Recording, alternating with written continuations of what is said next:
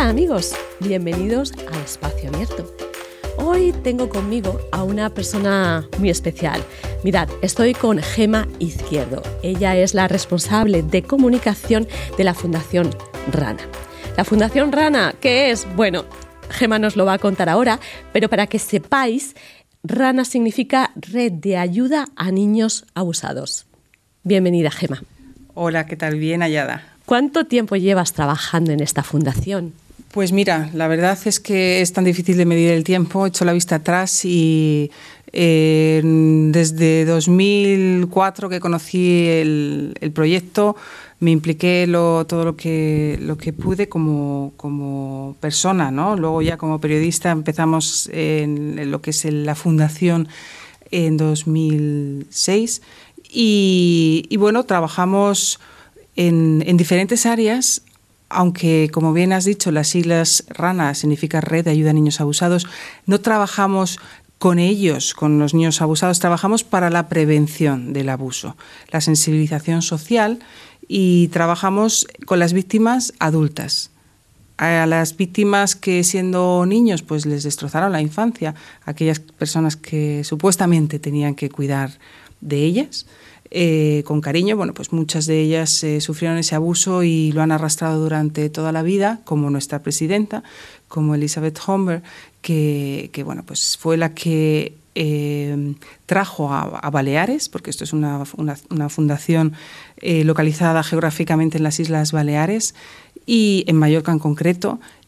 Ella fue la que, yendo a vivir allí, digamos que extrapoló la, el trabajo, la labor que hacía en los Estados Unidos, de donde ella es originaria, de Charleston, y pasó de ser lo que, lo que allí se llamaba Darkness to Light a Fundación Rana. Y como has dicho antes, vosotros queréis prevenir esto, ¿no? Y esto lo hacéis con cuentacuentos.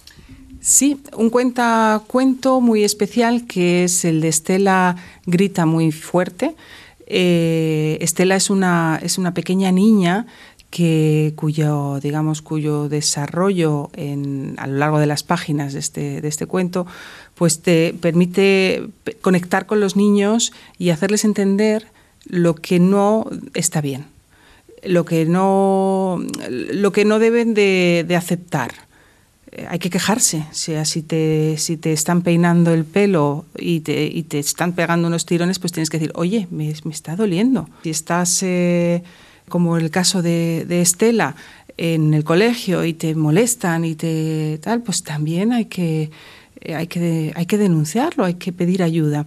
Y en el caso, obviamente, eh, final del, del, cuento, cuando, cuando Estela cuenta lo que le hace su su tío, ¿no? Eh, la bañera, no está bien, no está bien, y entonces a los niños se les enseña a discernir entre lo que son los secretos buenos, los secretos malos, lo que, lo que nunca debes de, aceptar, guardar. Está bien que tú que yo qué sé, pues que tu padre te diga, mira, este es el anillo que le voy a regalar a tu madre, fíjate qué sorpresa. Eso es evidentemente bonito, pero claro, que, que una persona y hay que tener en cuenta que en el 80% de los casos los, abusos ocurren en el entorno familiar del niño. Entonces, hay que, el niño tiene que saber que, aquello que él supone que está bien, porque nadie le ha dicho lo contrario, está mal.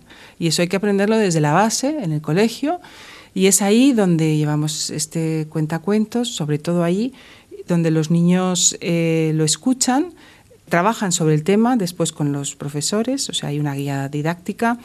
Respaldamos esa enseñanza, esa herramienta de por vida, ¿no? Saber decir que no, con las charlas a las familias, por ejemplo, ¿no?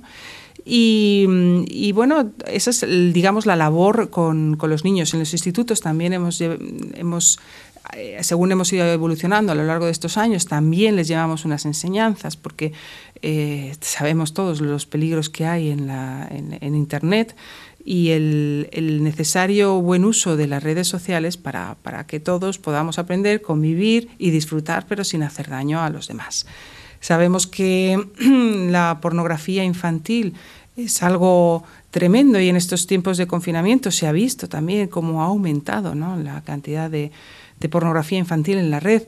eh, los niños tienen que aprender a, también a diferenciar ¿no? lo, que, lo que está bien, lo que está mal y no, eh, digamos que, saber diferenciar ¿no? lo que ven en, lo que tristemente ven en, no es la realidad en la, en la pornografía. Y finalmente, aunque quizás bueno, lo hemos hecho de esta manera porque hemos desarrollado otro programa para los más pequeños para los más chiquitines, donde a través de Nils, de otra, figura infantil, pues eh, los niños aprenden las partes del cuerpo y a llamarlas como toca, no, no a ponerles un aura de... No, no, los niños aprenden dónde eh, y quién puede tocar ahí y, son lecciones de, ya te digo, de por vida.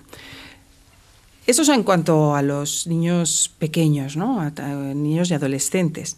Eh, luego hay una parte muy importante del trabajo que realiza Rana, que es la, terapia psicológica para las víctimas que, fueron abusadas siendo niños y que durante toda su vida pues han, sufrido las consecuencias de, no haber podido hablar, de no haberlo podido contar. Esa, esa es, una, es una parte muy importante de nuestro trabajo y para ello contamos con la ayuda de, mis compañeras psicólogas.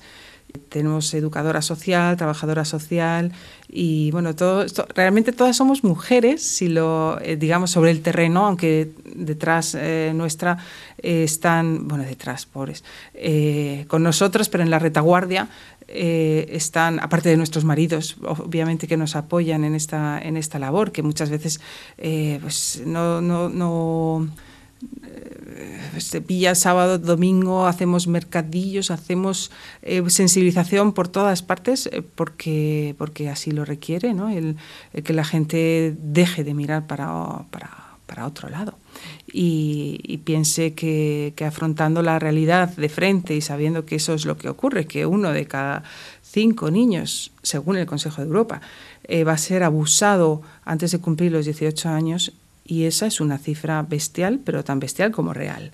Entonces hay que, hay que dejar de mirar para otro lado, dejar de que esto, pues el abuso sea un tabú. Eh, lo que ha pasado durante tantísimos años en, en la Iglesia de diferentes eh, religiones, pero vamos, eh, sabemos que en lo que respecta a la católica ha sido tremendo. Y yo creo que es muy importante también el denunciar ese abuso.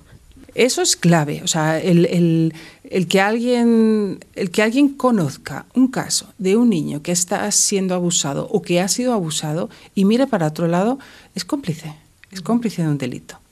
A fecha de hoy todavía no, se ha tramitado la ley que, que, bueno, pues que ya sabemos que recientemente se ha aprobado. El anteproyecto se va a tramitar, esperemos que con urgencia, porque ya son tantos años desde que desde que bueno, se sabe que, hay que, cambiar la ley ¿no? y que hay que endurecerla en el sentido, digamos, de, penalización, pero también hay que ser conscientes de lo que significa arrastrar toda una vida, un, un abuso, ¿no? y que cuando ya te sientes fuerte para poder hablar y decir, eh, me ha pasado esto y lo voy a denunciar, pues mira, es que no, es que ya ha prescrito y entonces eso no podía seguir siendo así.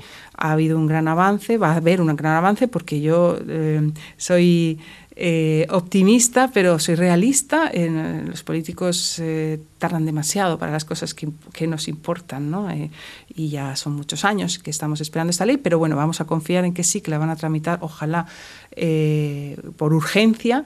Y en esa ley, una de las cosas que, uno de, de los artículos que se aprobará es la obligatoriedad de la denuncia y el castigo consecuente por no haberlo hecho. Bueno, te hicieron hace poco una entrevista en, la COPE, en la radio, y ahí escuché que, bueno, vosotros lucháis sobre todo para que prescriban estas, em, estos casos de abuso a los 40 años, ¿no? Bueno, eh, esto realmente nosotros, eh, nuestra, nuestro deseo habría sido que no prescribieran nunca. O sea, los delitos de abuso sexual son tan graves que no deberían prescribir nunca, porque son tan graves como diferentes. O sea, una persona eh, puede a lo mejor, y deseamos que con el tiempo y con todas estas enseñanzas y con, todo, con, todos estos programas, no solamente nuestros, en todo, en todo el mundo, pues los niños sean eh, mucho más eh, consecuentes que nosotros los estamos siendo ahora con nuestra edad. ¿no? Dentro de unos años, a lo mejor, ojalá no exista el abuso sexual infantil, ojalá. Pero si existiera algún caso, si se diera algún caso, probablemente los chicos y las chicas, sabiendo eh, lo que saben ahora, pues sería mucho más interesante porque lo, van a contar antes, lo van a contar antes. ¿Por qué han elegido los 30 y no los 40? Pues mm, realmente lo desconozco. Pero bueno, es, a mí sí me gustaría mm, conocer la, respuesta, ¿no? Seguro que, tiene que haber una, una concreta, pero... Pero por lo menos es un avance. Es un gran avance, representa, representa una justicia. Yo creo que, el hecho ya de haber sido abusado, de haber, eh, por, personas que te estaban educando, por personas que te tenían que cuidar, por eh, religiosos, por ejemplo, ¿no? que, que, pronto eh, tengas 40 años, 30 años y, no puedas, y no puedas denunciarlo, ¿Quién es capaz de decir cuándo una persona va a poder asumir eso y va a poder contarlo? Con lo que significa que, como, como te decía antes, el 80% de los casos ocurren en el entorno familiar del, de la víctima, pero solamente el 10% lo va a denunciar. Eso es tremendo, ¿eh? Eso, eso, es un, eso es un drama, porque ya no solamente a nivel individual, que es, es eh, lo principal, ¿no? Es a nivel social, ¿no? Cómo crece una persona, cómo se desarrolla, cómo, cómo se forma una persona que, tiene tanto dolor en su interior. Eso es, un, eso es un drama social que, que, redunda en problemas de, psicológicos, en anorexias, en alcoholismo. Muchísima gente recurre al alcohol porque no, no, pueden encontrar su equilibrio. ¿no?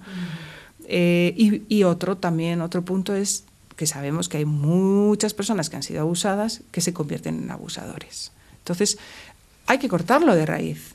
Hay que cortarlo, hay que mantener esta esperanza en que la educación, como, como en tantos problemas sociales, está la respuesta. Claro que sí, pues fantástica vuestra labor. Me alegro mucho de, haberte tenido aquí con nosotros. Bueno, eh, Gema Izquierdo, que os vaya muy bien a todos los oyentes que, tengo, pues googlear Fundación Rana. .org. Sí, si nos conocéis eh, os vais a enamorar de nuestro trabajo como, como lo hemos hecho o lo hacemos los integrantes de la Fundación. Pues nada, adelante y que vaya muy bien. Y de vosotros, queridos oyentes, ya me despido hasta dentro de dos semanas, que tendré pues a otro invitado. Un saludo y que os vaya muy bien.